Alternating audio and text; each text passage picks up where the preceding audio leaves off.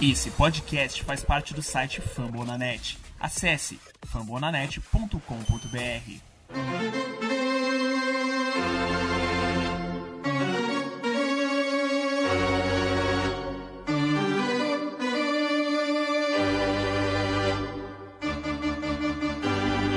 It's time for Dodger Baseball.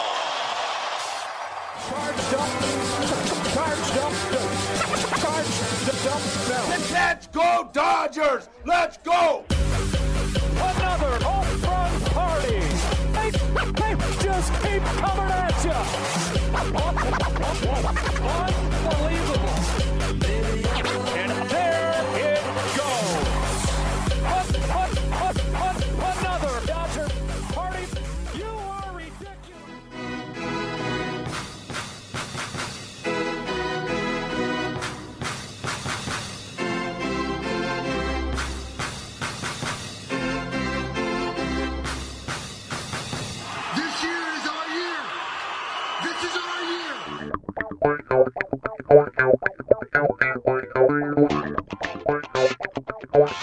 E aí, Dodgers Nation, tudo bem? Começando o meu, o seu, o nosso Dodgers Cast Baseball, episódio 55.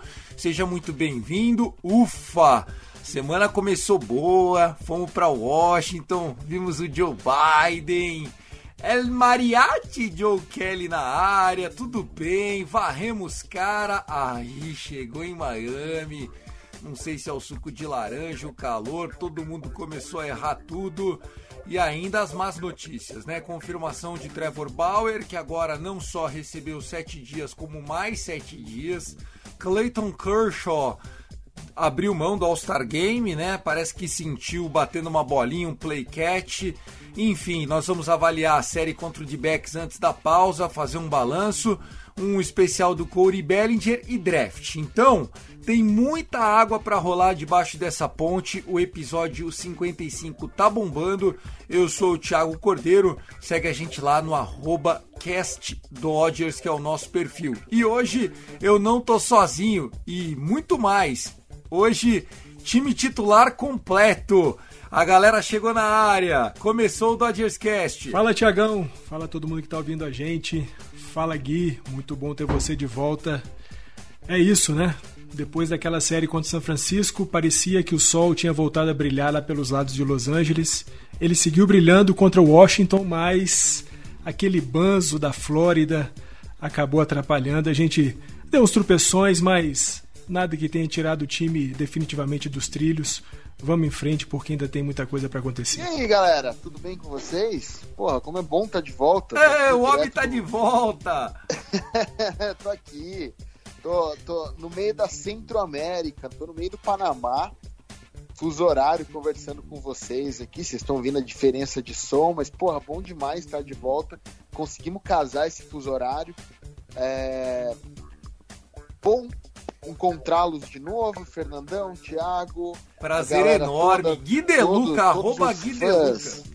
Ah, é, eu esqueci de, de me apresentar, né? Vai, o cara tá empolgado falando do Panamá, esqueci de apresentar, arroba Gui Deluca no Twitter, gente. É Tô feliz isso. da vida porque hoje ganhamos, né? Aquele, o peso da laranja diminuiu, o peso do calor, acho que a galera ficou com medo da Elsa, né? E deu aquela, aquela tremida em Miami, mas voltamos pros trilhos. Sensacional, Gui, seja muito bem-vindo. E ó, o Fernandão começou com uma frase meio emblemática, né? O sol voltar a sorrir. Eu lembrei até do Renato Russo, mas é claro que o sol. Rapaz, deu até um clima pra começar o Dodgers Cast. Então vem com a gente, tem muita água pra rolar. Eu já falei, hein? O episódio tá demais. Vai lá, lembrando que a gente faz parte da família do Rebatida Podcast, o Rebatida Podcast que é o podcast mais recomendado do- no Brasil para falar de beisebol, tanto no Spotify como no iTunes. Se você não conhece o Rebatida, dá esse voto de confiança pra galera. E também a gente faz parte da família Fumble na Net. São mais de 60 podcasts, não só falando de MLB, mas também de NBA, NHL e, claro, A mamãe NFL tá chegando, falta só três semanas para ver o poderoso Miami Dolphins com Tua Tango Vailoa em campo. Vambora, o Dodgers Cast começou. Primeiro bloco, vamos falar de algo que a gente já havia abordado no último episódio, Gui, você não estava com a gente, que foi a questão do Trevor Bauer, né? O Trevor Bauer que está afastado por tempo indeterminado, né? Porque infelizmente as evidências mostram que, que é possível haver uma punição grande. Ele foi primeiramente afastado por sete dias, agora por mais sete dias. E a gente não está falando de qualquer um, né? Nós estamos falando do atual Cy Young, um homem de um contrato de 106 milhões de dólares, só esse ano 45 milhões de salário para o Dodgers, né? Pegou a gente num momento ali que estava começando a se ajustar de novo o quinto starter com o Catman, com o Tony Gonsolin. Então isso traz prejuízo em campo, fora dele também. Queria que vocês debatessem essa situação, esse cenário do Trevor Bauer, porque o nome desse episódio é Falando umas verdades do Dodgers 2021, que é um time que está ganhando muito o número de papelão que tá passando. Pô, Tiagão, é o que vocês falaram, né? Você falou, na verdade. É, é claro que é um prejuízo muito grande para os Dodgers esportivamente. É também uma, é, é um prejuízo, se não um prejuízo, mas pelo menos um arranhão na imagem do time, né? É, a gente falou isso no episódio 54, o quanto o Los Angeles Dodgers está envolvido em questões é, sérias, sociais importantes, né? seja a inclusão é, da comunidade LGBTQIA, é, ter sido o primeiro time da MLB a ter um jogador negro atuando no seu elenco. E aí, de repente, você tem um jogador envolvido em acusações tão sérias e de um assunto tão grave, né? uma violência contra a mulher, uma violência sexual. É algo muito complicado. É, mas se é ruim para os Dodgers, se é ruim para o time, se é ruim para a organização, me parece hoje que é muito, mas muito pior para o Bauer, não só por conta das implicações, claro, criminais que isso pode acabar gerando para ele, mas sobretudo porque é, numa liga em que ele já não tinha muita simpatia do atual comissário, né, o Rob Manfred, agora então ele vai ter menos simpatia ainda. É claro, a gente precisa esperar todo o decorrer do processo, precisa saber se de fato as acusações vão se comprovar e se delas é, vai nascer alguma pena para o Bauer para depois isso implicar em alguma pena severa também esportivamente. Mas eu diria que hoje, para além dessas duas semanas que ele já vai de, ficar de fora, a gente pode pensar aí num período longo de geladeira para o Trevor Bauer, porque o que ele fez é simplesmente inaceitável. Ah, sem dúvida nenhuma tem o prejuízo esportivo, né? É, o fato do Bauer estar exatamente na Califórnia, como o Fer falou, no centro da Califórnia, em Los Angeles, que é uma região muito é, politicamente progressista, né? A, a, questão da comunidade mexicana, a questão de todas essas questões progressistas que o Fer colocou, da LGBTQIA, dos negros. É, se tem um time que ele não podia ter feito nenhuma cagada assim, era exatamente no Los Angeles Dodgers. Quando foi anunciado, é, no Twitter teve muita discussão, muita gente falando que era contra o Trevor Bauer nos Dodgers pela pessoa que ele é. E nós mesmos no grupo, a gente discutia um pouquinho, pô, ah, o cara é um babaca, mas joga bem, o cara é um babaca, mas é o Sayang, o cara é um babaca, mas mas dá, dá bastante strikeout, tal, tal, tal. Então, beleza. Vamos, é verdade, viu, Gui? Eu mesmo falava, pô, tô cansado do cara aparecer pelo motivo errado. Isso. Hora era fechando o olho, hora era fazendo espadinha, hora era por causa do Painitar, hora era por causa que ele falou mal do Cole. Porra, toda semana uma diferente. Exatamente, meu. exatamente. Esse é o ponto. E aí o cara vem, faz toda essa merda entra no olho do furacão, é óbvio que, que isso vai ter o problema esportivo, vai dar arranhada na imagem dos Dodgers, mas o cara ele entrou numa lama absurda. Eu não quero discutir aqui com vocês, uh, neste momento, se outros times pegariam o Bauer, porque eu pessoalmente acho que sim. Tem time que pegaria, como já tivemos precedentes. mas sem dúvida nenhuma, como estamos falando só de Los Angeles Dodgers aqui, o prejuízo é grande e o prejuízo moral também pode vir. É, eu já tô naquela fase, Fernandão, que eu já conto o Bauer como carta fora do baralho. Eu já tô na base do Next Man Up.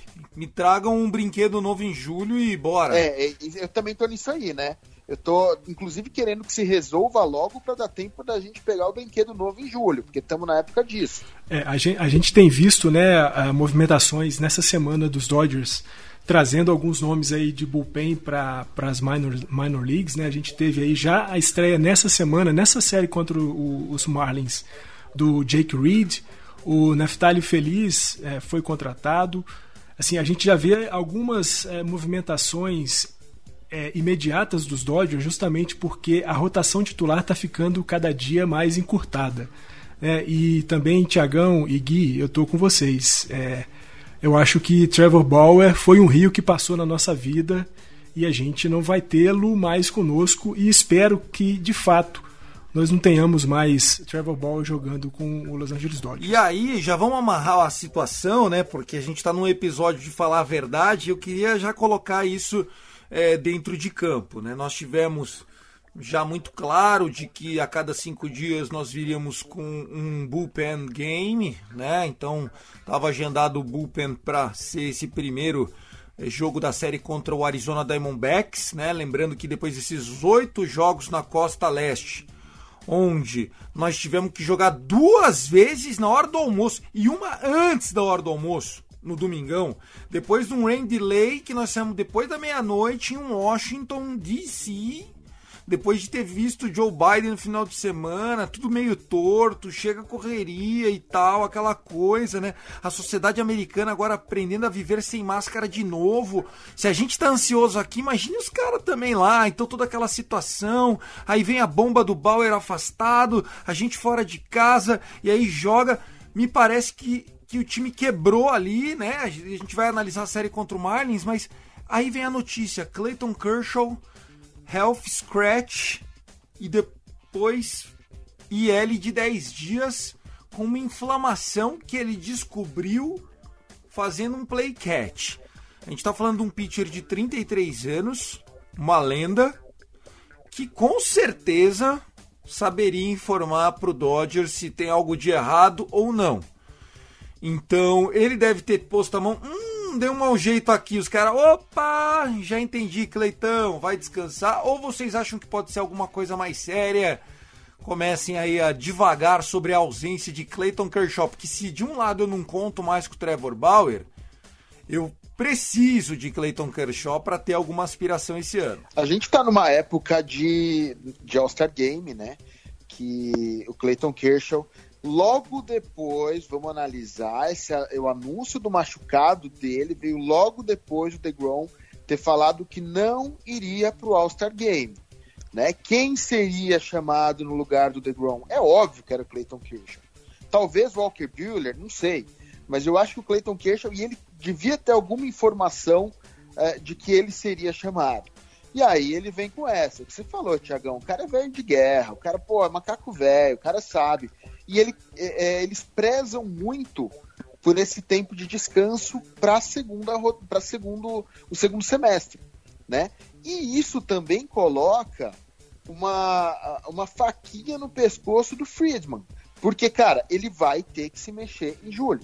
A gente pode falar disso um pouquinho mais para frente, mas eu só quero jogar essa, essa pulguinha aí. A gente vai ter que ir para o mercado, porque perdemos Bauer, perdemos um, um, um, um, arremessador no caso do May, e agora perdemos mais um. Porra, é, vai ser bullpen game todo dia, com o Urias jogando quatro, quatro dias de descanso, o Buehler lá no meio. É isso, Fernandão? Pô, Gui, é, o que me preocupou hoje, apesar de o, o nosso querido Dave Roberts ter dito que o Clayton Kershaw fez a movimentação física dele que ele tinha que fazer hoje pela manhã, colocou umas bolinhas aqui e ali, mas me preocupou o fato dele ter dito que o Clayton Kershaw vai ser submetido a uma ressonância. Tudo bem, é claro, você tem que ser o mais conservador possível para poder encontrar qualquer lesão, mínima que ela seja, mas me preocupou essa história de uma ressonância no, no Clayton Kershaw. Se fosse uma coisa realmente só ali, uma inflamação, uma dorzinha aqui e ali. Só o folclore, só, só o Romário no carnaval, né, Fernandão? é isso. se, fosse, se fosse só essa coisa, ah, não. Tá aqui sentindo uma dorzinha muscular, ou então o cotovelo tá meio assim assado, beleza. Mas aí quando falou ressonância, eu já fiquei, putz, ressonância não é um exame que você faça para ver se a coisa tá mais ou menos. Você faz uma ressonância quando você tem a ideia de que a coisa não pode ser assim tão legal. Espero que não, espero que não. Mas também acho, Gui, que o Friedman vai ter, se vai ter que se movimentar, independentemente de essa lesão do Kershaw ser ou não séria. É, não dá para os Dodgers ter uma rotação de três jogadores. Não, não dá, não tem, não tem não, condições. E outra, correr esse risco, pô, para chegar em agosto machucar alguém, né? Não não dá, a gente precisa estar tá lá com cinco, porque se no playoff, primeiro que no playoff você precisa de quatro, né? Não, é isso. Não dá para já estar tá com quatro, faltando 60 dias para acabar o ano, é, sem poder ter opção, que vai ser o que vai acontecer a hora que a gente entrar em agosto. E aí, meu, e aí, né? E aí eu que pergunto, Gui, e aí? Então não dá para correr esse risco agora. Meu Deus do céu, nós estamos falando da maior folha salarial do beisebol, Gui. E aí que eu falo, o time tá ganhando muito, quando eu falo tá ganhando muito, tudo bem, ganha, beleza. Estamos 54-34 neste exato momento. Estamos gravando isso às 18 horas e 8 minutos do dia 8 do 7, 8 de julho. E nós temos um caminhão de salário pagando pra galera. É, tá performando 54-34 é o mínimo que a gente esperava. O pessimista no começo do ano esperava o que a gente tá ah, fazendo. Ah, sem dúvida, né? A gente tá tá performando igual os times é, medianos, digamos assim. É, todo mundo achava que nessa altura do campeonato a gente já tá sobrando, já tá batendo lá com, com 70 vitórias, sabe? 65 na pior das hipóteses. A gente perdeu um monte de jogo idiota. Para a folha salarial que a gente tem, isso é, é inaceitável. Eu, eu, eu, fico, eu fico muito mais puto porque a gente perdeu muito jogo bobo. Se a gente botar na ponta do lápis os jogos idiotas que a gente perdeu, o Dodgers é o time que mais perdeu o jogo por uma, é, uma corrida de diferença. É o time que mais perdeu o jogo, é, em, mais perdeu do que ganhou, aliás, muito mais perdeu do que ganhou em entradas extras, sabe? É literalmente um monte de derrota por cagada. Mais uma derrota, né? Essa semana, mais, mais uma. uma. derrota. É literalmente muita um derrota double por cagada. error walk-off. Ridículo. Double error walk-off. Então, que, que fez a gente lembrar daquela World Series, né? Contra os Rays. É absurdo. Então, assim, a gente volta para uma coisa que a gente tem falado desde o começo do ano aqui no Dodgers Cast a gente precisa de um psicólogo bom nesse time aí, porque alguma coisa lá não tá batendo legal. Não, e, o Gui, foi bom você ter falado aí das derrotas em entradas extras, porque definitivamente os Dodgers não aprenderam a jogar esse modelo de entradas extras, né? Com o jogador começando na segunda base. A gente fez nove jogos de entradas extras nessa temporada. Nós ganhamos um Ganhamos um, perdemos oito. Um, um mesmo. Nós ganhamos o primeiro contra o San Diego Padres, que parecia que as coisas iam ser maravilhosas, e de repente, nos outros oito, nós, nós estamos zero de oito. Zero, oito nos últimos oito jogos com entradas extras. Ou seja, os Dodgers definitivamente não aprenderam. Estão guardando para os playoffs. Como, não aprenderam como jogar. Como jogar esse modelo de, de, de entradas extras. E foi muito legal você o, o Tiagão falar do Double Error aí de Walkoff, né? Lembrando aquele jogo 4 da World Series contra os Rays, porque eu anotei aqui nas séries contra Washington e contra Miami, cara, nós tivemos 11 erros. 11 erros. Foram 5 erros contra Washington e 6 erros contra Miami. Em todos os jogos contra Miami, o time cometeu um erro pelo menos. Com o absurdo de que em um jogo só contra os Nationals, nós cometemos quatro erros. Menos mal que a série contra os Nationals a gente conseguiu varrer. Mas nisso que o, o Tiagão até falou comigo, né? O time do, dos Marlins é um time talentoso. Contra um time talentoso, a gente errou demais e por termos errado demais, ficamos no 1-3 nessa série contra os caras. Não, e tem outra coisa também, né? Que a gente só não errou mais porque o nosso time tem medo de tentar pegar jogador roubando base porque foi um festival de roubo de base do. Ninguém respeita o Dodgers. Ninguém, ninguém, respeita, cara. Ninguém respeita. E se sabe que se o cara, se o Will Smith vai tentar pegar, jogar lá pra segunda base pro Gavin Lux, é perigo, perigo, a, a, perigosa a bolinha sair e ter mais um erro. Então o Will Smith nem, nem joga. Deixa, deixa roubar. E eu não sei se você vai se você vai concordar comigo, mas cara, a corrida de empate que a gente tomou no Marlins, né, é, naquele antes do double error lá, foi uma corrida de mais uma interferência. Mais uma interferência do catcher. Cara, nossa, os dois estão errando e o Barnes parece que mais. Só esse final de semana o Barnes avançou dois ou três jogadores para a primeira base porque ele. O, o, os caras. Ele fica avançado. Se o cara der um back drop ali, de um step back, pega na mão dele. Eu não sei, cara, tá muito fraco, tá muito fraco. É, e a gente, é, eu me lembro que, né, um dos, dos assuntos de um dos nossos é, episódios aqui foi justamente a fragilidade do nosso bullpen. E é verdade, aquela época que a gente discutiu sobre isso era o bullpen dos Dodgers, a parte mais frágil, mais fraca do time. Me parece que isso está começando a se resolver, né? O Joe Kelly jogando muito, o Nelson jogando muito, o Trining, né? o Jensen, todo mundo aparecendo bem, os braços importantes do bullpen estão jogando muito. E me parece que hoje fica muito claro que o nosso problema está ali atrás do home plate. É, os nossos dois catchers são frágeis. O Barnes, a gente sempre falou, ah, o Barnes não ataca muito bem, mas defende. O Tiagão falou aí, três jogos com pelo menos é, interferência causada por ele, colocando um rebatedor dos Marlins em base gratuita. Que nesse caso foi o Jesus Aguilar, que avançou quem tinha um walk que o juiz meteu a mão na gente, que tinha sido strike, ele não marcou e aí a gente ficou vendido na contagem. Uma, a gente estava bem ali no, no, no, nosso relief pitch, eu não, não, vou lembrar quem era agora, eu acho que era o Pickford, o Bickford e aí ele acabou avançando por walk, o Barnes faz a cagada, e aí a gente toma uma roubada de terceira base, e depois um, um force out acaba impulsionando a corrida. O juiz erra no walk, a gente interfere, o cara rouba a terceira e num ground ball tá marcado o ponto que aí fez o 6 a 5 depois a gente foi buscar no mentirinho 6 a 6 Eu tô ficando louco, ou, ou isso é erro que o Pittsburgh Pirates pode fazer, mas o campeão de 350 milhões de dólares não pode fazer. Isso é erro que você vê lá em Rancho Cucamonga, cara. Isso é, é erro que você vê lá nossos arremessadores do, do low way, sabe? A gente tá... Verdades que precisam ser ditas, Gui. Exato. Pega seu, pega seu charuto e seu chapéu Panamá e desce o cacete, porque, meu, é, é, salário em dia, porrada em falta, porra. Mas é isso, cara. A gente tem dois catchers que não estão é, não estão passando segurança que o time precisa. O cara, ele é o, o, ponto de equilíbrio. O catcher é um ponto de equilíbrio de um time. Porque olha, olha a, a sua narração da entrada dos caras. O juiz vai errar, cara, o umpire vai errar, ele tá errando direto. Isso aí não, não vamos nem entrar nessa discussão né? Agora você tem um erro de interferência e uma base roubada na terceira, da segunda para a terceira. Então você coloca Isso é humilhante. Dois, Isso é ficar tocando pontos, de chaleira no meio do campo, pô. Exato. Esses dois pontos é, é na conta do catcher, só. Só na conta do catcher. Para não falar a cagada do Will Smith no, no, no double error lá, que arremessou aquela bola que nem o Justin Turner esperava, enfim, aquela merda lá. É, ou seja, a gente está falando de duas derrotas na conta de catcher. Isso para não voltar mais.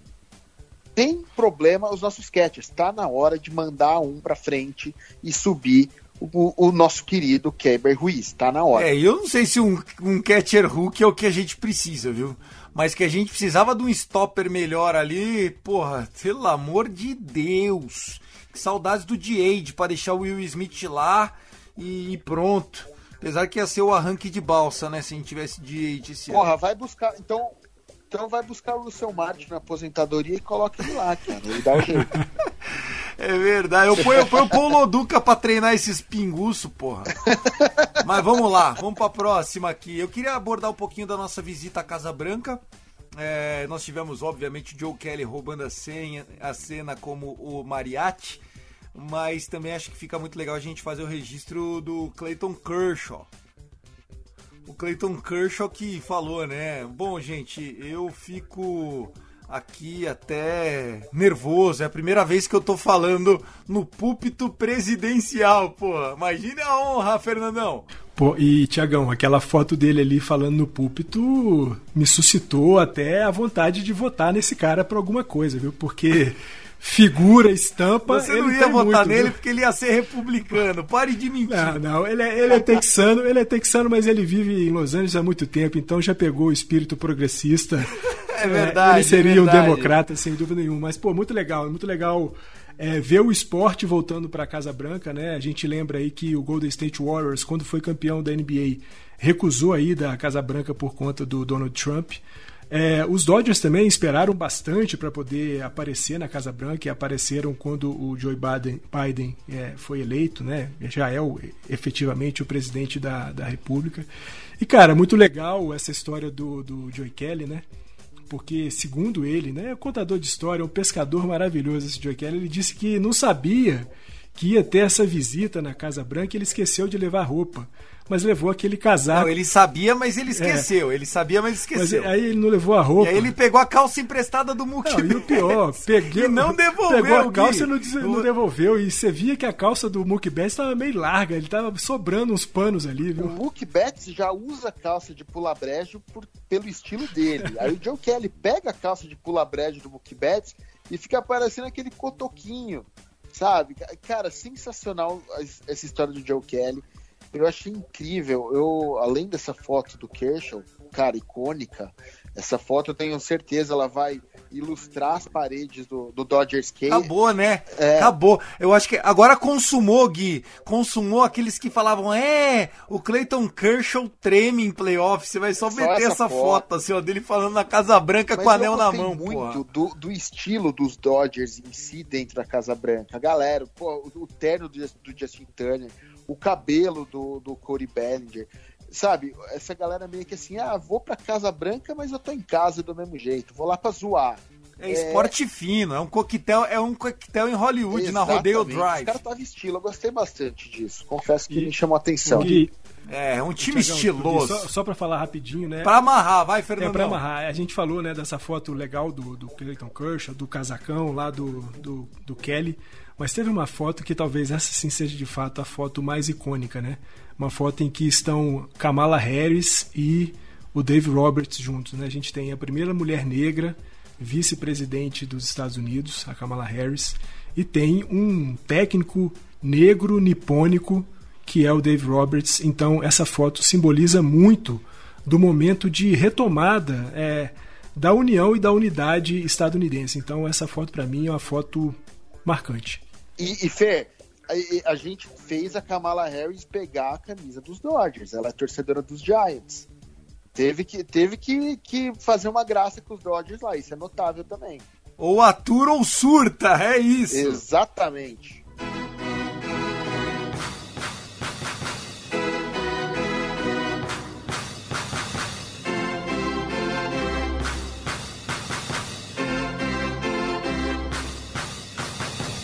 Bom, a gente tem que falar a verdade no episódio de hoje, aproveitar que a gente vai ter a pausa do All-Star Break, a gente volta na próxima semana antes da série de retorno da segunda metade da temporada.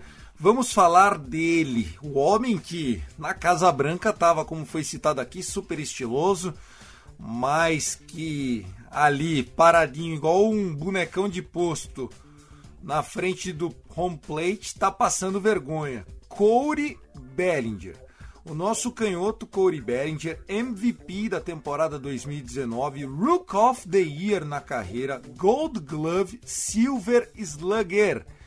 O homem que aos 26 anos já fez de tudo na vida, inclusive salários bons. Ele ganha na casa dos oito dígitos, né? O salário dele é um pouco mais de 10 milhões de dólares. Está em vista de, de fazer uma extensão, porém tá faltando beisebol, principalmente no ataque. Se na defesa Corey Bellinger continua com os seus sprints e aquela leitura maravilhosa das bolas, no ataque o jeitão paradão retão tá fazendo com que ele desde agosto de 2019 tenha um average de 1.235.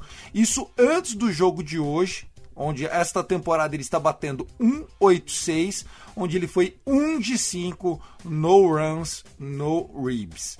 Então, é, Cody Bellinger, o que será que está acontecendo com o menino Cody Bellinger? Seria a minha nhaca que pegou ele quando ele se machucou esse ano na Liga Dynasty e agora vou ter que conviver com Cody Bellinger no meu time, Fernandão? Tiagão, assim, é bom a gente lembrar, né? Aquela temporada de 2019 do Bellinger, que ele foi o MVP da Liga Nacional, ele teve um primeiro semestre, uma primeira metade de temporada simplesmente incontestável, incomparável, inatingível. No segundo, na segunda metade ele fez para manter ali mais ou menos e aí o que você disse, né? Desde agosto daquele ano está batendo para 23%. É, eu não tenho dúvidas, Tiagão, de que o problema tá, claro, a temporada de 2020, é, que começaria lá em março, acaba sendo adiado por conta da pandemia. A começa ali junho, julho. A preparação não é ideal, você teve só 60 jogos. Bem verdade que os Dodgers foram para os playoffs, fizeram aí bons jogos nos, nos playoffs. Mas a gente sabe, a gente já falou isso aqui inúmeras vezes, talvez a gente fale mais umas 500 mil vezes, que o beisebol é um esporte de rotina, é um esporte que o cara tem que fazer o dia a dia. E o Bellinger não conseguiu fazer isso em 2020 porque a preparação foi horrível. A quantidade de jogos foi mínima né? Pelo menos de temporada regular, os playoffs tiveram até mais jogos do que o normal, mas temporada regular foram só 60. E aí quando começa a temporada 2021, que era a promessa de uma que é a promessa de uma temporada é, integral, 162 jogos, o Bellinger se machuca, tem a fratura, fica mais de mês parado e quando volta, cara, é, tá, tá difícil para ele encontrar. Ainda é bom lembrar, 2020 ele resolveu fazer um ajuste no swing que até hoje a gente está tentando entender o porquê desse ajuste no swing. O ajuste não rendeu frutos. Ele, para essa temporada 2021, retomou ali a postura no, no batting box ali de que ele tinha em 2017, quando ele chegou na, na MLB. No início parecia que estava surtindo efeito, mas é, ele chegou a bater nessa temporada alguma coisa em torno ali de 23% mas hoje, como você disse, ele está só um pouquinho acima dos 18%. E eu acho, eu, eu atribuo isso muito à falta de ritmo. Uma temporada de 2020 encurtada, uma temporada de 2021 começando com uma lesão que tirou ele muito tempo do jogo, e agora o cara está tentando recobrar, menos mal que, como você disse, Tiagão, na defesa ele continua sendo um monstro. Então, aí você pega e junta essa falta de ritmo ao fato do beisebol ser um esporte de constância à cabeça do jogador. É, quando o Belly bateu aquela, aquele walk-off, home run, o, o Roberts deu uma entrevista falando que foi a primeira vez desde a World Series que ele via o, o, o Cody Bellinger sorrindo. Né? E eu achei muito. É, as entrelinhas dessa, dessa entrevista, dessa declaração, eu, eu, pelo menos eu entendi que é porque o, o Corey Bellinger, Bellinger esteja passando por alguma alguma coisa que preocupe, alguma coisa emocional que preocupa dentro da Clubhouse. Então eu acho que é tudo esse, esse conjunto de fatores, né? Você pega um, um, jogador que no comecinho tem uma lesão idiota no pé, de uma maneira idiota, por um excesso de esforço, ou que seja, o cara foi penalizado por um excesso de esforço, ele tá zerando naquele jogo, ele quis forçar um, um, uma chegada em base e se quebrou contra os, o Oakland A's. Então você pega esse jogador não conseguindo ter resultado, um cara que teve, como o Thiagão colocou, até os 26 anos, ele teve tudo. O cara se cobra para ter o dobro ainda. Ele é novo. Exatamente, exatamente. Eu acho que o, o nível psicológico dele deve estar muito abalado, né? Porque imagina só, Gui, você tem status de superstar, capa do The Show, e Exatamente. de repente você vira um hitter de 235. Você pega. É, é, é exatamente isso, cara. Você tem todo mundo é, porra, você, era um- você teria que ser o clean-up do time. Você teria que ser o. o lá, colo- Ele é. Então. Ele é. Ele é um clean-up de 186, Isso, porra. porque ele não consegue aguentar o fardo de ser o clean-up, porque ele se cobra muito ou porque ele passa por 5, 6 jogos. Então eu volto naquilo que eu falei há 10 minutos.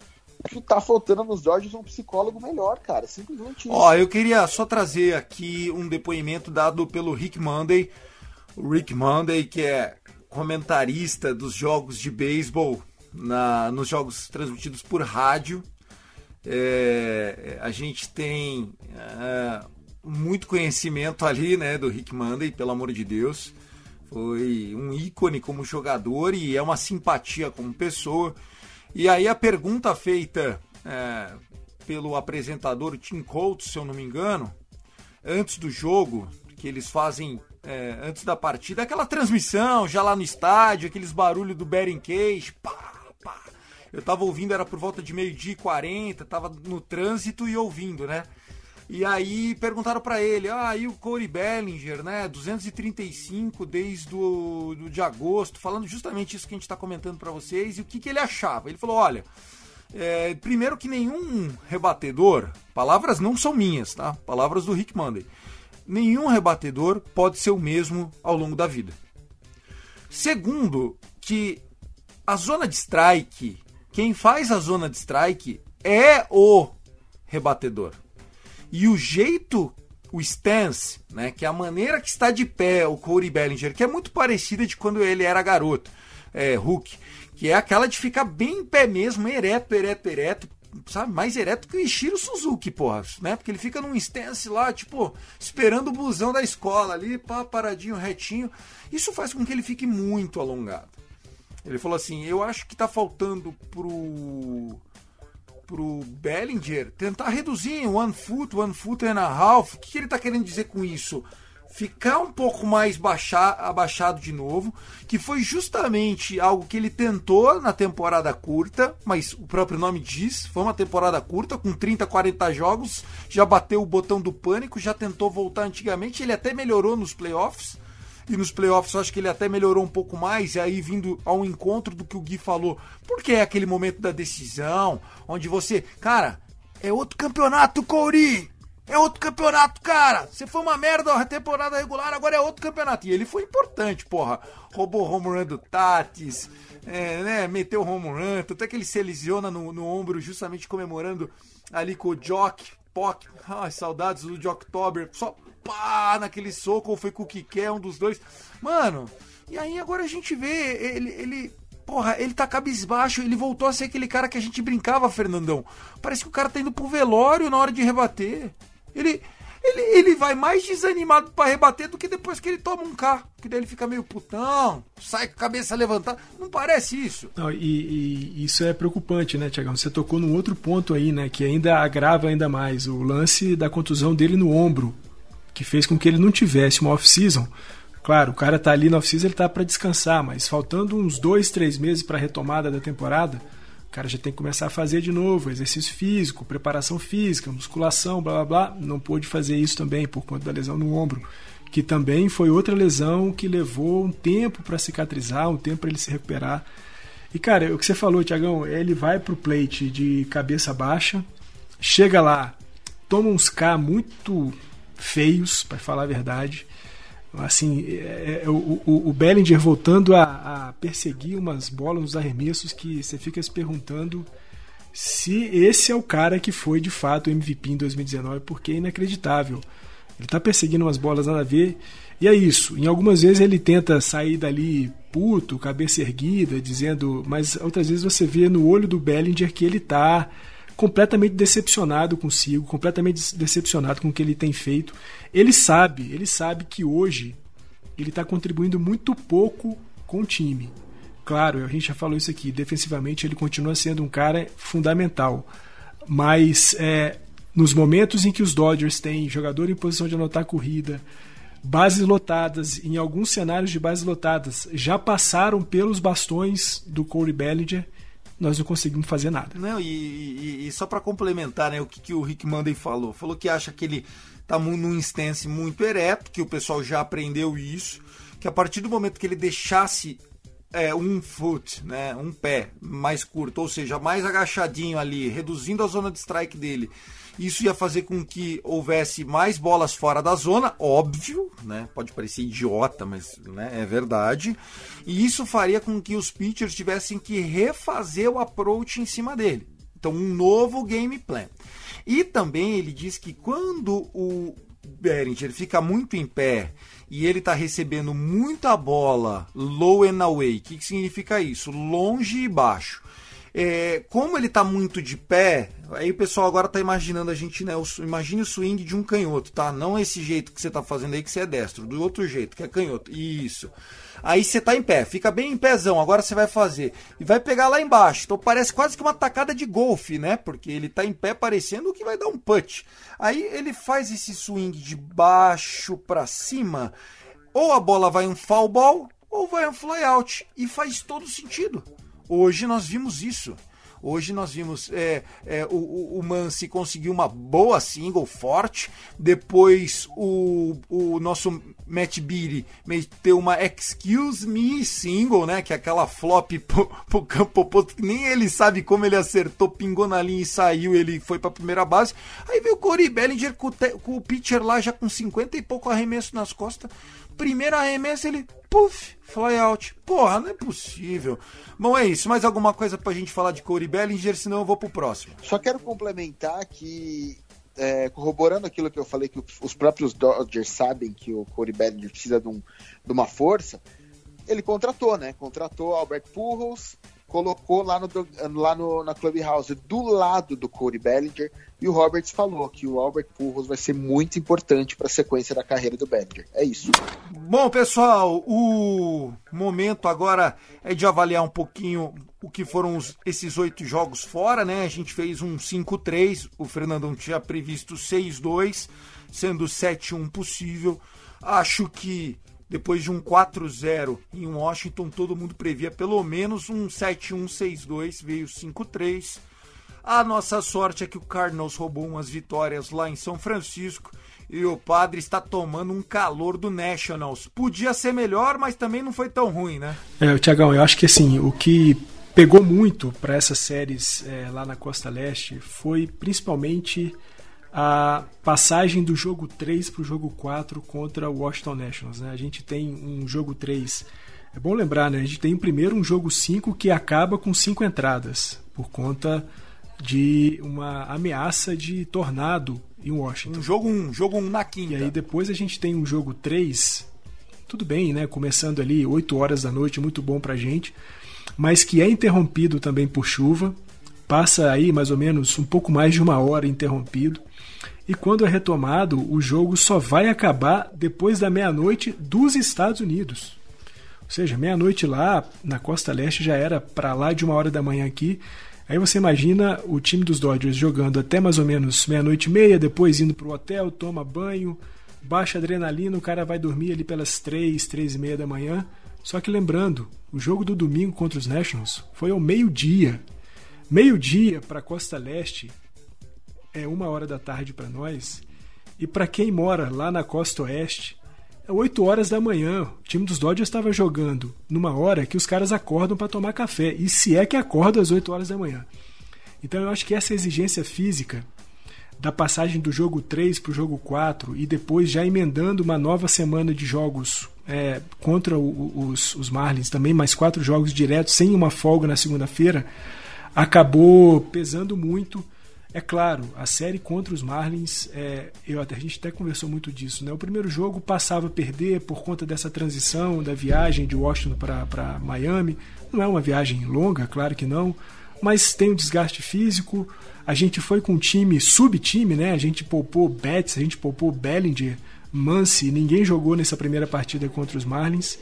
E aí eu acho que isso contribuiu para que essa primeira, esse primeiro jogo fosse ruim contra Miami mas o que o time apresentou, principalmente no jogo 2 e jogo 3 contra os Marlins, foi abaixo da crítica, foi muito ruim, muito erro defensivo, muita falta, muita falta de um senso de urgência. Quantas vezes mais os Dodgers tiveram nessa série contra os Marlins cenários de base lotada, com nenhum eliminado, com um eliminado, e a gente saía com uma corrida, com duas corridas, nunca suficiente para poder tomar uma frente no placar e depois só administrar. Então, ótimo, a série contra os Nationals foi muito legal, o time soube sair bem dos enroscos é, que a chuva acabou trazendo para o time, mas é, contra os Marlins é, foi muito ruim, produção primeiro jogo né, da, da temporada 2021, o jogo 1 contra os Marlins, que o Buehler não fez pelo menos seis entradas. O Buehler não jogou bem essa primeira partida, fez cinco entradas, tomou quatro corridas, bem verdade, três merecidas, problemas de defesa, problemas de erro. A série foi complicada e menos mal que o último jogo a gente ganhou e deu para dar uma saída. A impressão que dá é que o time está com medo de assumir o posto de primeiro lugar na costa oeste, primeiro lugar de melhor time de beisebol, melhor time da Major League Baseball, porque toda vez que a gente chega perto, a gente começa a perder, aí a gente volta lá para trás. Aí a gente, vamos lá, vamos remar de novo, a hora que tá chegando lá em cima, para. Sabe? A impressão que dá é que os caras estão com bloqueio. Os caras têm medo de assumir a bucha. Cara, esse time, ele tá com muito problema e não é problema de falta de talento. É muito problema que dá para ser contornado. Isso é bom, por um lado. Né? Por um lado, a gente pode falar, bom, todos os nossos problemas para a pós-temporada vai ser é, tudo coisa que dá para resolver. Só que a gente já está chegando em julho e tem muito problema que está se repetindo. Então, eu, pessoalmente, fico preocupado. Não comecei preocupado, mas agora tenho ficado. Porque é o que você falou. Os Giants, todo mundo sabia que eles iam abrir o bico. Até aguentaram demais. Eu achei que eles iam abrir o bico um pouco antes. Os padres, completamente inconstantes, sempre foram, sempre vão ser. Né? O problema é o time dos Dodgers, maior folha salarial, uh, as maiores estrelas, não sei quantos MVP, não sei quantos Young, enfim. Tem, a gente tem tudo no time e o time tem medo de ser o primeiro colocado, de ser o melhor time da liga. Isso é Yogi, muito sério. É, e, e, é bom lembrar, né? A gente chega nessa série contra os Marlins é, com nove vitórias seguidas. A gente varre o São Francisco naquela minissérie 2 a 0 Já tínhamos é, vencido a série anterior varremos o, o Washington Nationals, fazendo nove vitórias seguidas. É, é de se imaginar que o time chegaria para pegar os Marlins lá em cima, cabeça boa, tranquilo. E aí, ontem a gente né, até discutiu um pouco é, disso sobre, sobre isso no, no, no, nosso grupo, sobre o quanto que essa, esse lance acontecendo aí com o Bauer não pode ter afetado um pouco o vestiário. Né? E aí vocês falam assim, ah, mas o Bauer não era o melhor amigo de ninguém. Eu concordo. De fato, o Bauer não era o melhor amigo de ninguém ali. O cara estava chegando no time, deveria conhecer alguns outros jogadores, mas estava criando o laço ali. Eu acho que o que pesa não é nem o lance de ser amigo ou não ser amigo, mas é disso. O cara chegou para fazer do nosso time um time quase imbatível, um time que ia brigar seguramente para ser bicampeão, uma coisa que não acontece há muito tempo. E de repente o cara faz uma merda dessa, deixa todo mundo na mão, sabendo que nós já temos, não temos já o MEI, perdemos vários jogadores importantes de bullpen, Brandon Morrow não vai jogar, o, o Ferguson não vai jogar. É, agora, por conta talvez de um, uma super, é, super utilização da nossa rotação titular, com menos dias de descanso, o Clayton Kershaw, que não é né, o senhor saudável, a gente sabe dos problemas que ele tem físicos, já está dando mostras. A gente tem um Gonzo ali voltando agora. O Gonzo ele estreou na temporada de 2021 em junho, no mês passado. E aí de repente o cara deixa todo mundo na mão dessa forma. Eu acho que é muito mais uma questão de se sentir traído do que propriamente é, ah, pô, nosso amigo vai deixar de jogar com a gente, isso é muito chato. Não, acho que ninguém é amigo do, do, do Bauer de fato. Tá aí, análise feita, Washington Nationals, uma varrida, quatro jogos, essa loucura, essa montanha russa de emoções né? Tivemos Max Muncy jogando pra cacete.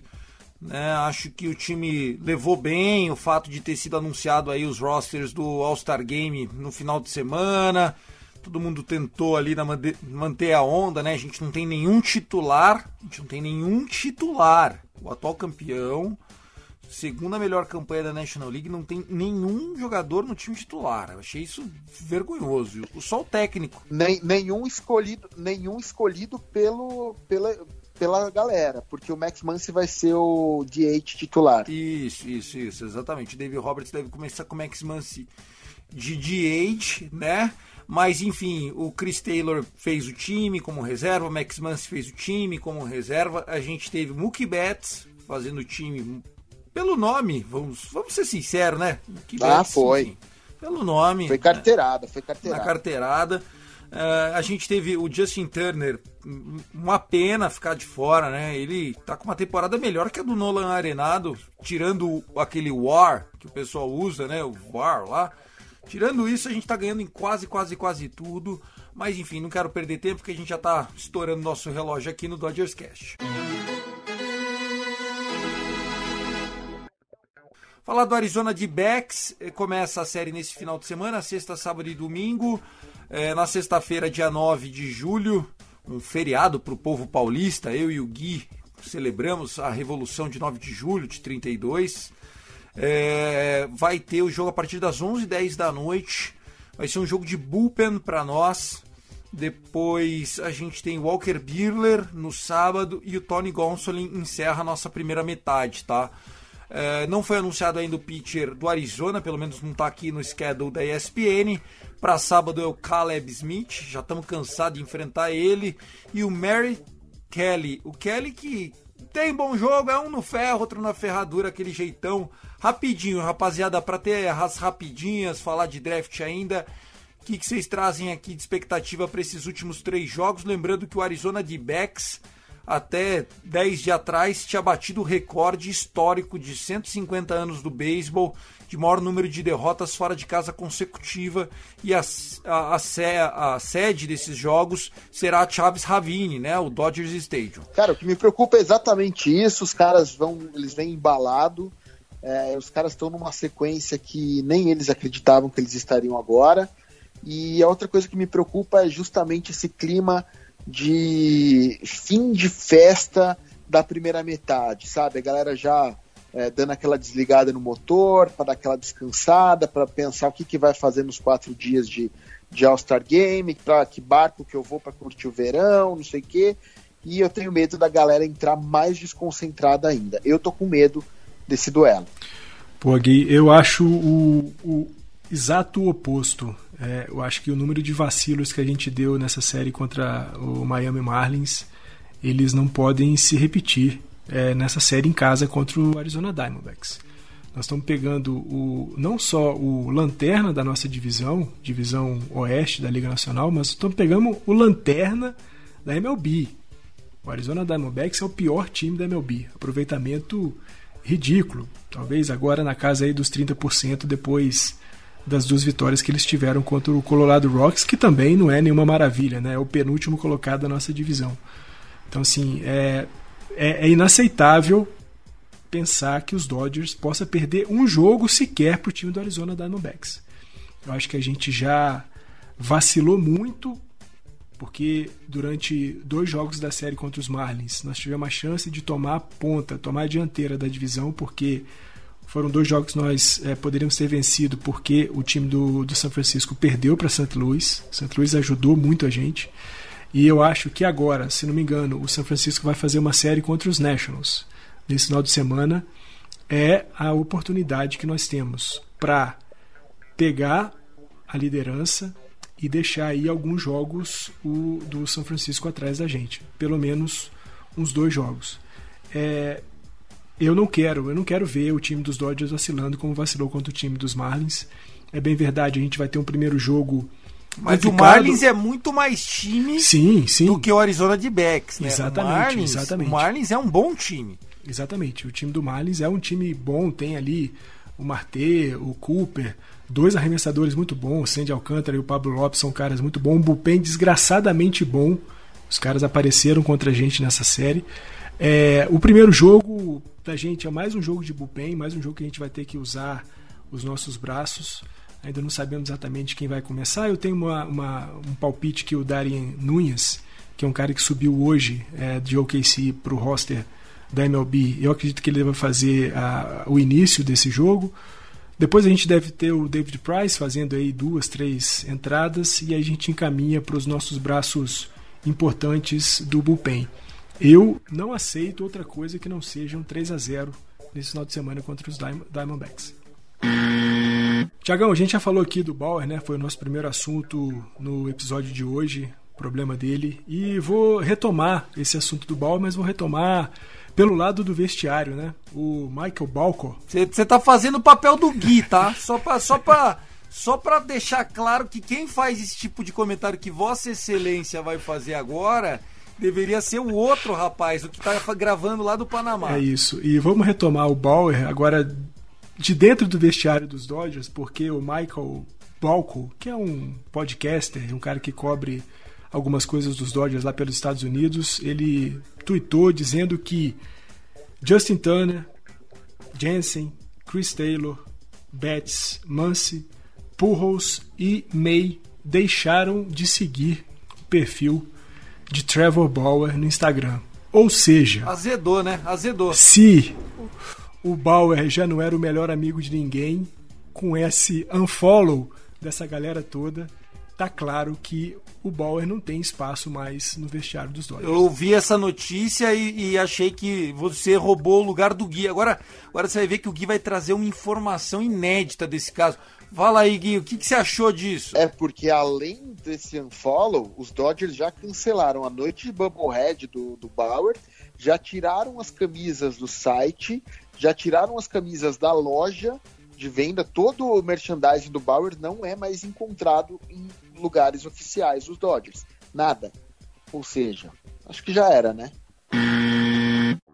Eu não quis trazer a fofoca que o Fernandão trouxe, porque eu quis trazer uma informação ligada ao meu Dodger Hero. Então, uh, a gente sabe que está chegando o draft da MLB e o Dodgers vai ser representado pelo meu querido André Ifer. É ele que vai lá para fazer a escolha dos nossos futuros talentos. Então, muito legal ver o Ifer ainda ligado ao time. É, fora esses vídeos que ele tem feito, as idas ao estádio que ele vai, que cara sensacional. Eu adoro esse cara e eu tô muito feliz em saber que ele ainda tá ligado aos Dodgers. Ele que participou desse pré-game do jogo de hoje, né? Falou hoje ao vivo por telefone. Ele já está em Colorado. Ele falou que não foi para Colorado só por conta do draft, fez um mistério, o que mais ele poderia estar tá fazendo ali. É, ele está participando de um podcast chamado Extra Innings, que é o, o David Vasser, o meu broadcast hero, e o André Ifer é toda quarta-feira à noite. The Extra Innings, obviamente que é em inglês, né, amigão? Não tem legenda ainda, então, então tá lá, mas enfim, se o seu inglês é médio, já dá para entender, os dois têm uma pronúncia bem legal.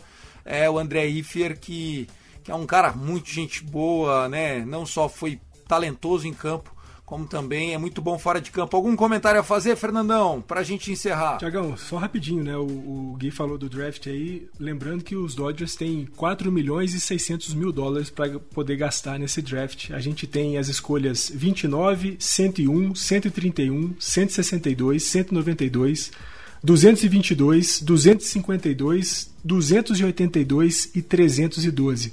São nove rodadas, os Dodgers só não têm escolha na segunda rodada. Da, primeira, da terceira até a décima temos escolhas. E só um detalhe: especula-se que. Você vai fazer a minha rapidinha, Dodgers... Fernandão. Você vai fazer não, a minha não, rapidinha, não, Fernandão. Só para lembrar, a primeira escolha dos Dodgers, é, o Dodgers tem 2 milhões e 400 mil dólares para poder gastar nessa primeira escolha. Manda daí, Tiagão. Então vamos lá. Eu nem vou fazer a, a buzininha, então já, já matou. Há quem acredite, né, os mock drafts acreditam nisso, de que nós poderemos ter dois Max Muncy no time. Isso porque, direto de Thousand Oaks High School, fica ali perto de Los Angeles, né? Thousand Oaks é, é perto de, de Los Angeles, ali na região né, do sul da Califórnia. Nós estamos de olho no prospecto, o shortstop Max Muncy. Imagine só, cara. Só que esse Max Muncy, ele é destro também, rebatendo. Eu já tô na torcida para que seja ele. É, essa é minha rapidinha, Fernandão. Pô, é, eu acho que ia ser muito legal, né? Imagina depois do Will Smith bater um home run em cima do Will Smith você ter no mesmo time dois caras chamados Max Muncy, e olha que isso não é nem um nome tão comum. O Max, tudo bem, é um nome comum, é um apelido até. O Muncy é que não é tão comum assim. um shortstop e um primeira base, seria legal. Exato, né? Imagina uma double play de Max Muncy para Max Muncy, Gui. Então, cara, eu te falar que eu fiquei lendo umas quatro vezes quando eu vi essa notícia para ver se era um scout da época, se era um negócio que eles acharam, sabe? Um, um negócio encontrado. A, até eu entender que é um scout atual, achei incrível. Você imagina esse double play, que legal. Tá aí, o menino. Menino Max Muncy joga com a camisa 3. Aí, ó, de olho no City Tree. Que é isso, Max Muncy? Então, quem sabe a gente não vai ter dois Max Muncy no time, né? Primeiro, que normalmente jogadores de primeiro round fazem o time, né? A gente tá falando aí, por exemplo, do Gavin Lux. Gavin Lux foi jogador de first round. Né? Normalmente o Clayton Kershaw foi jogador de first round. Jogadores Walker Buehler de Vanderbilt, jogador de first round. É, a gente tem grandes talentos, né? O, o beisebol, é, o draft do beisebol tem muitos rounds e a gente tem muitos prospectos e como disse, né, o brilhante Fernandão, a gente tem 4 milhões e meio de dólares para gastar, só não temos pique de second. É, lembrando que eu acho que tem alguma relação também com perder pique por conta do dead cap. Tem uma história dessa, não tem, Fer? Ô, Tiagão, eu não li nada sobre isso. Não sei se é por conta disso que a gente não Será? eu acho escolha. que tem, cara. A gente pode tentar responder isso no próximo é. Dodgers Cast. Mas é isso, gente. Deu uma hora já de episódio. Lindo, Vamos lindo. começar pelo Gui. Gui, que delícia fazer o episódio contigo. Se despede da galera, convida a turma e dá aí um. um... O pessoal joga beisebol aí no Panamá. Você comprou um, um, um chapéu Panamá. O que, que você pode contar pra gente? Cara, que o pessoal joga muito beisebol você anda pela cidade, assim, você vê estádios de beisebol. Eu até tive a oportunidade de assistir um, um, um short film que passou no festival de cinema aqui do Panamá sobre jogadores de beisebol que moram nas comunidades afastadas da cidade do Panamá. Então é um negócio muito forte aqui. É muito legal a importância que eles dão. Falar para você que aqui passa beisebol na TV todo dia, em algum canal passa Major League Baseball. Também passa a Liga Mexicana de Beisebol na ESPN, aqui do Panamá. Então, os caras respiram muito beisebol por aqui. Eu ainda não comprei nada de chapéu do Panamá aqui. Eu comprei boné de beisebol só porque né? O que tem a ver mais comigo. É lógico, lógico. Eu queria, eu queria agradecer vocês, queria, pô, muito legal voltar a participar. Uh, vou participar na próxima. Vou, deixar, vou fazer igual o André Ifer, vou deixar a surpresa aí no ar. E me aguardem no próximo podcast, porque vai ter, vai ter coisa legal. Galera, obrigado, obrigado mesmo. Me sigam no Twitter, arroba Guideluca com dois Cs. E Tamo junto. Valeu, Fernandão. Valeu, Tiagão. Um abraço, cara. Valeu, Gui. Obrigado. Fernandão, muito bom também estar tá com você. Foi um prazer. 55 pra conta. Pô, Tiagão, fazer o Dodgers Cast é muito legal. Fazer o Dodgers Cast com um time é, completo não tem preço, né? Então, deixo aí meu abraço para você, um abração pro Gui. Sucesso aí na empreitada dele, esse documentário legal que ele tá fazendo. Um abração para nossa galera lá no grupo, no Dodgers Cast, lá no Dodgers é, Brasil. Tá lá André Vieira, Jéssica, Paula, a Mariana, todo mundo. Beijão para todos. Let's Go Dodgers. Os que corneta muito, corneta pouco. Isso. Tem o Cariaga, tem o que é só casinho, tem agora um Arthur comentando bastante, tem o Paulo comentando é, bastante, o Bruno comentando o, bastante. O Gabriel, Oi, Gui, o Gabriel nosso, nosso escudo anti-zica. Gabriel Barros. Gabriel, a gente vai convidar o Gabriel é, agora no próximo. Gabriel Vamos ver se, é, é genialmente. É isso, é isso. A, a Zica, o, o professor Zica. Um abração pro Arthur, o Arthur que chegou há pouco lá. É isso. Um abração para todos. Let's go Dodgers. Vamos varrer os Diamondbacks. Obrigado. Bom, gente, mais um episódio do Dodgers Cash. Se você gostou, por favor, ajude a gente. A gente não pede dinheiro, a gente só pede que você compartilhe esse episódio nos seus grupos, indique. Nós temos mais de 60 podcasts na plataforma Fumble na net, inclusive um que fala da Major League como um todo, é o Rebatida Podcast, tá? Domingão tem draft. É, parece que o pessoal vai fazer um, um live lá para acompanhar o draft. O Fernandão, por exemplo, de quinta-feira tá com o Double Fall Ball, um canal bem legal com transmissão de jogos. Eu indico, Tailgate Zone. Pessoal do Beisebol Letrados também produzindo conteúdo com a família Fumble na net. São muitos conteúdos legais. A gente teve Stanley Cup sendo decidida essa semana, Tampa Bay Lightning levou o bicampeonato em cima do Can Canadien de Montreal. Então tem muita coisa legal acontecendo nos conteúdos em português de esportes americanos. Eu sou o Thiago Cordeiro, adorei a sua companhia e a gente volta na próxima. Let's go Dodgers! I love LA! I love LA.